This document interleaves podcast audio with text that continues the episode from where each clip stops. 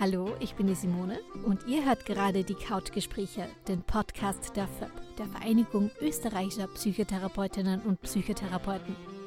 Heute habe ich mal statt dem Wolfgang die Sabine neben mir und wir sprechen gerade mit Natalia Tereschenko über den Krieg in der Ukraine, aber auch darüber, wie es da aus psychotherapeutischer Sicht aussieht. Am Ende des ersten Teils kam noch der Appell von Natalia, dass der Kontakt zu Russland und zur russischen Bevölkerung gestoppt werden soll. Aber Natalia, warum findest du, ist das so wichtig? Also das ist mm, gerade sehr wichtig, ja.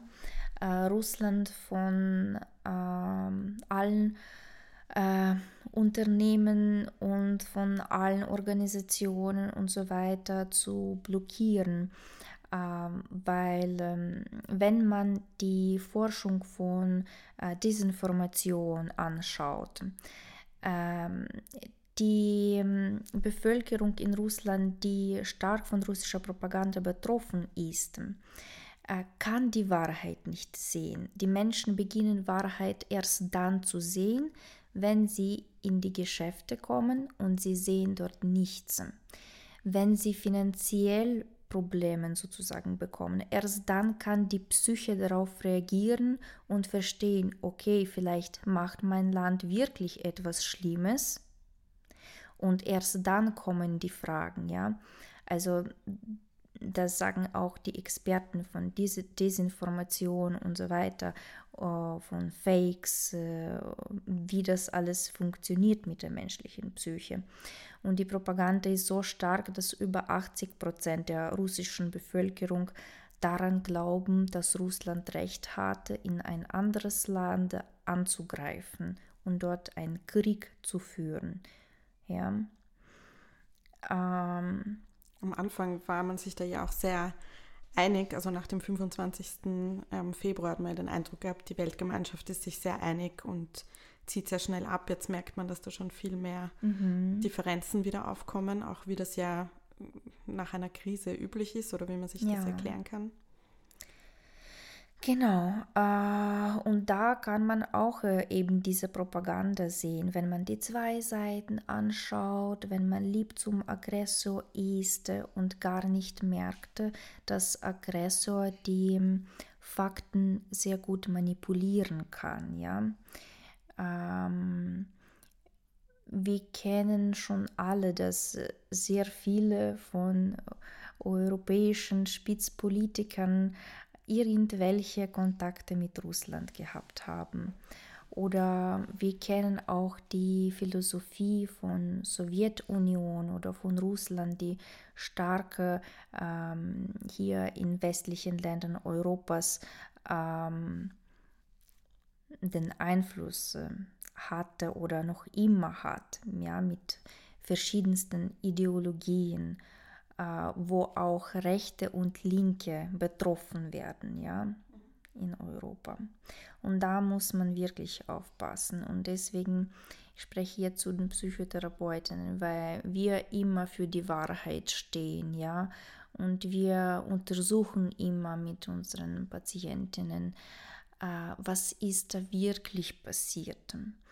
Und einfach mh, mm, zu verstehen, dass äh, gerade ein, äh, in der Ukraine nennen wir das nicht Faschismus, sondern Raschismus, mhm. ein neuer Begriff sozusagen dafür entwickelt worden ist. Ja und dass wir in Europa stark bleiben und dieser Propaganda ähm, widerstehen können, ja.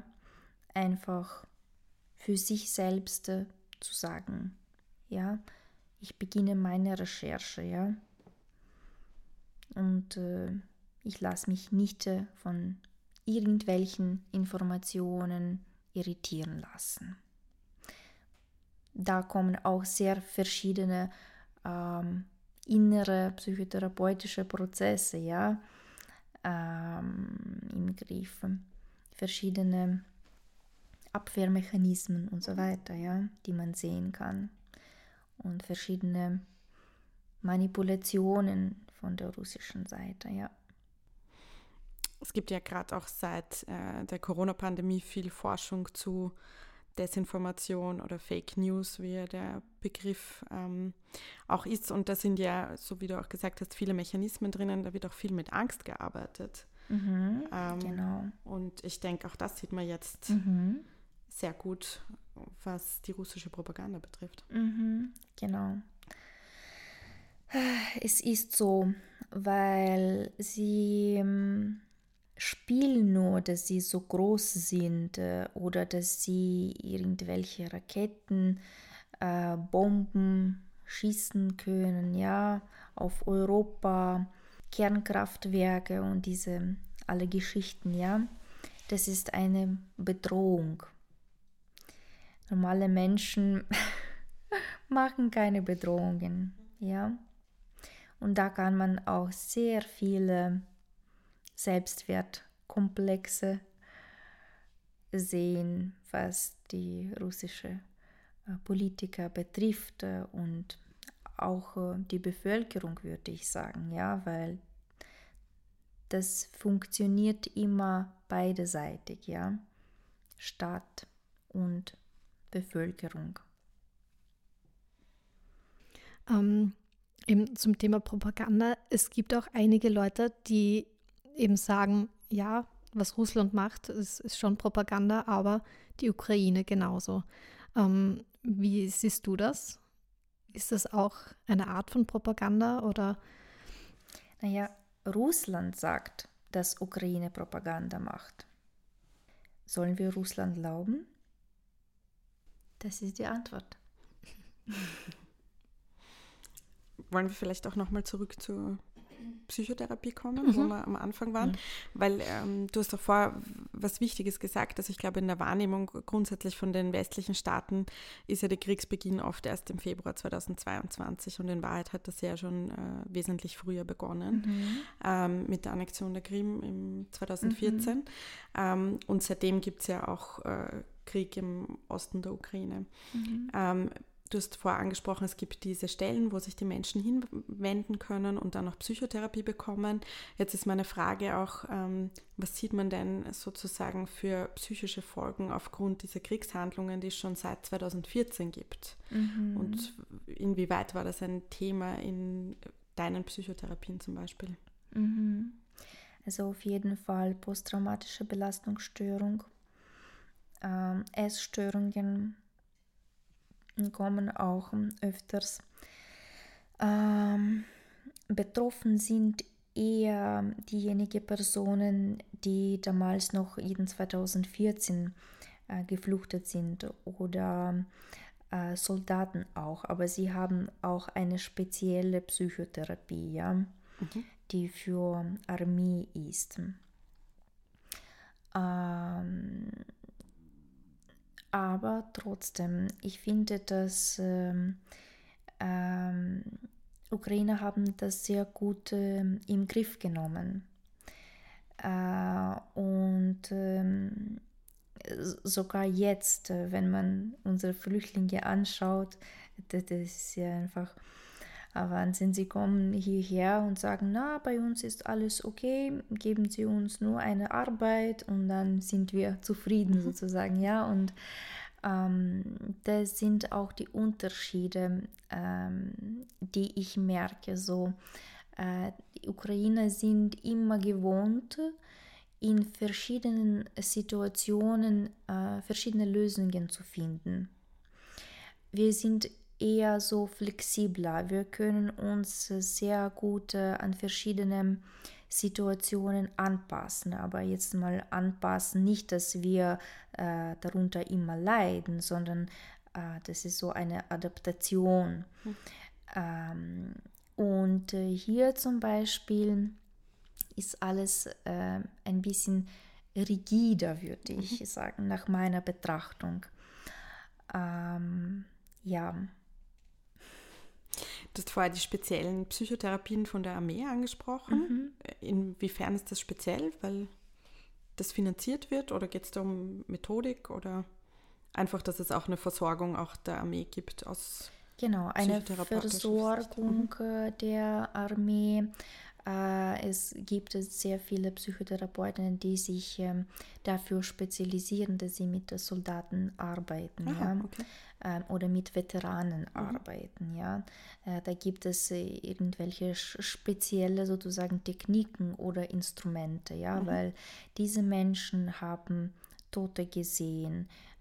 diese Menschen waren selber mm, äh, sozusagen auch gefangen von äh, russischer Armee äh, und in Kellern haben auch äh, sehr viel Zeit äh, verbracht, äh, bis zu zwei Wochen ohne Essen, ohne Trinken, ja, wo sie auch keine Toiletten gehabt haben. Mm, es gibt grausliche Geschichten, was im Osten der Ukraine ähm, passiert sind, ja. Und deswegen muss man da auch äh, eine spezielle Psychotherapie anbieten. Mhm. Mhm. Wie würdest du überhaupt sagen, du hast ganz am Anfang gesagt, in äh, der Ukraine, da haben junge Menschen viele Chancen mhm. gehabt und es war ein, ein aufstrebendes, mhm. ähm, oder der Zeitgeist war irgendwann aufstrebender. Jetzt frage ich mich, was hast du für ein Gefühl gehabt, wie ist die psychotherapeutische Community, wie positioniert sich die, ist die international vertreten, was war da vorhanden. Mhm. Mhm. Ja, also äh, es, es wirklich so, dass wir sehr viele Möglichkeiten in der Ukraine haben äh, für junge Menschen, für äh, also unsere ähm, Politikern und so weiter wurden ja, wurden ja fast alle gewechselt und jetzt sitzen dort äh, die Personen, die 35 sind, 40 sind, 45 ähm, die äh, sehr viele internationale Ausbildungen gemacht haben, ja. Ähm, und die das System ähm, einfach geändert haben und ändern und das funktioniert äh, sehr gut. Äh, natürlich äh, ich will nicht sagen, dass alles so perfekt ist, keine Ahnung. Es gibt natürlich immer wieder Probleme, aber das gehört zum Leben sozusagen, ja, oder äh, die Nachteile, äh, die man verbessern sollte und so weiter. Ähm, was die Psychotherapie betrifft, äh, es, ist, es gibt kein Psychotherapiegesetz in der Ukraine. Also Psychotherapie können die Ärztinnen anbieten, auch Psychologinnen, die eine Zusatzausbildung gemacht haben in der Branche Psychotherapie. Äh, und da können Sie sich äh, an verschiedene Institutionen wenden, die diese äh, Ausbildung zur Verfügung stellen.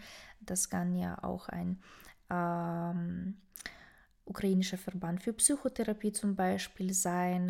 Äh, noch in 90er Jahren ähm, wurden verschiedene Projekte gemacht, äh, internationale, wo sehr viele österreichische, äh, deutsche Psychotherapeutinnen in die Ukraine gekommen sind und ähm, dort sehr viele ähm, so fünfjährige Ausbildungen angeboten haben, wo Theorie, Supervision, Selbsterfahrung alles inkludiert war. Der erste, äh, das erste Projekt war Truskavets-Projekt. Äh, genau, und jetzt äh, gibt es in jeder ukrainischen Stadt so ein Projekt. Genau, wo man sehr leicht die Ausbildung bekommen kann. Es wird aber natürlich empfohlen, dass äh, später mm, wirklich ein Gesetz äh, für Psychotherapie in der Ukraine doch gibt, damit Psychotherapeutinnen auch geschützt sind, äh, eine Arbeit legitim äh, also anbieten können, legitim im Sinne, dass es gesetzlich unterstützt wird, ja und somit auch ähm, mm, kann die Psychotherapie mehr ähm, für die Bevölkerung tun. Ja. Also das ist wirklich schon angedacht, dass es auch so ein, so ein Psychotherapiegesetz geben wird, wie es eben auch in Österreich der Fall ist. Mhm.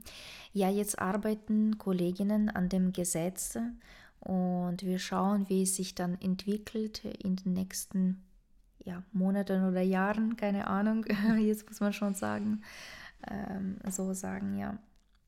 ja. Ähm, Du kennst ja jetzt beide Seiten, die Psychotherapie in der Ukraine und in Österreich. Was könnten die jeweiligen Psychotherapeuten voneinander lernen? Mhm. Ja, äh, hier in Österreich konzentriert sich man eher auf äh, das Setting, auf die Struktur und weniger auf die Inhalte. Weil wenn man schon eine Struktur anbietet, wenn man schon präsent ist, dass es schon genügend ist, ja, wenn man einfach da ist und diesen Raum anbietet. Mhm. In der Ukraine würde das nicht funktionieren. Bei uns äh, sind die Menschen eher auf die Inhalte konzentriert. Was kann ich damit machen? Wie kann ich mit dieser Situation umgehen? Da geht es mehr um die Interaktion. Äh, die Therapie ist viel mehr äh, ja, interaktiver oder emotionaler, würde ich sagen. Ja? Mhm. Ähm, und äh, auch ähm, kürzer. Mhm. Hier kann die Therapie wirklich länger dauern. Ähm, Worin liegt das, würdest du sagen? Äh, zuerst glaube ich, dass wirklich an Charakterzügen von einzelnen äh, Persönlichkeiten, von der Bevölkerung und so weiter. Mm, in der Ukraine sind Menschen äh, mehr so aktiv und unternehmerisch unterwegs, mhm. würde ich sagen. Äh, und äh, wir sind immer in Bewegung. Und in der Psychotherapie ist es auch so. Ähm, Darf ich dich da als Psychoanalytikerin fragen, mhm. ob es sozusagen auch eine psychoanalytische Tradition in der Ukraine gibt? Also ob es auch so klassische Psychoanalysen gibt, ob das ein Thema mhm. ist? Ja, natürlich. Es wurden äh, sehr viele Psychoanalytiker in der Ukraine sogar im 20. Jahrhundert äh, in verschiedensten Großstädten. Ähm, zum Beispiel äh, Kohan, ein sehr bekannter Psychoanalytiker, ja. Ähm, dadurch, dass Sowjetunion äh, Psychoanalyse nicht anerkannt hatte oder da wurde sogar Psychoanalyse verboten, ja, war es schwierig, dass äh, die Psychoanalyse sich entwickelt und äh, man musste das immer heimlich machen irgendwo in ähm, sich verstecken in äh, Bibliotheken und diese Bücher von Freud lesen und so weiter. Man dürfte auch äh, keine äh, Schreibinstrumente mitnehmen, äh, damit man von diesen Büchern nicht abschreibt. Äh, das wurde alles sehr kontrolliert, ja. Also Sowjetunion war ein sehr äh, totalitaristisches Land. Mm, und wenn etwas gegen die kommunistische Partei der Sowjetunion gemacht wurde, äh, dann geling gelingte man ins Gefängnis oder man wurde erschossen. Mhm. Es ist real, ja. Man kann sehr viel in der Geschichte darüber nachlesen. Aber trotzdem, es gab Psychoanalyse und gibt es auch jetzt eine und äh, in Sowjetunion ähm, die psychoanalytische Schule aus Kharkiv, die psychoanalytische Schule aus Odessa ähm, wurden und aus Kiew wurden äh, besonders äh, entwickelt. Ja, und in äh, Kharkiv gab es äh, überhaupt das erste Institut für Psychotherapie in äh, damaliger Zeit. Genau. Was hast du, du hast ja auch für die ERP gearbeitet. Was hast du da für Erfahrungen gemacht? Da hast du ja auch viel Austausch erlebt, nehme ich an, zwischen diversen europäischen Psychotherapeutinnen. Mhm, genau. Ja, zweimal pro Jahr, wenn äh, man Board-Meetings hat, ja, und wenn verschiedenste Delegaten äh, aus äh, mehr als 30 Ländern Europas an einem Tisch sitzen und über die Entwicklung der Psychotherapie sprechen. Äh, und alle sind so äh, verschieden, aber auch äh, gleichzeitig so ähnlich irgendwie. Ja. Mhm. Spannende Begegnungen sicher. Mhm. Voll. ja. Ähm, wie sieht es denn aus? Wie können österreichische Psychotherapeutinnen und Psychotherapeuten jetzt in, der, in dieser Krise unterstützen? Mhm. Äh, zuerst möchte ich mich bedanken an alle österreichische Psychotherapeutinnen ähm, für die Bereitschaft auch zu helfen. Äh, es, äh, also sehr viele wenden sich an mich äh, und sie sind bereit, äh, eine Hilfe anzubieten, vor allem Psychotherapie für die Flüchtlinge, ähm, die aber dann übersetzt sein muss, ja dann Supervisionen oder äh, Selbsthilfegruppen. Ja?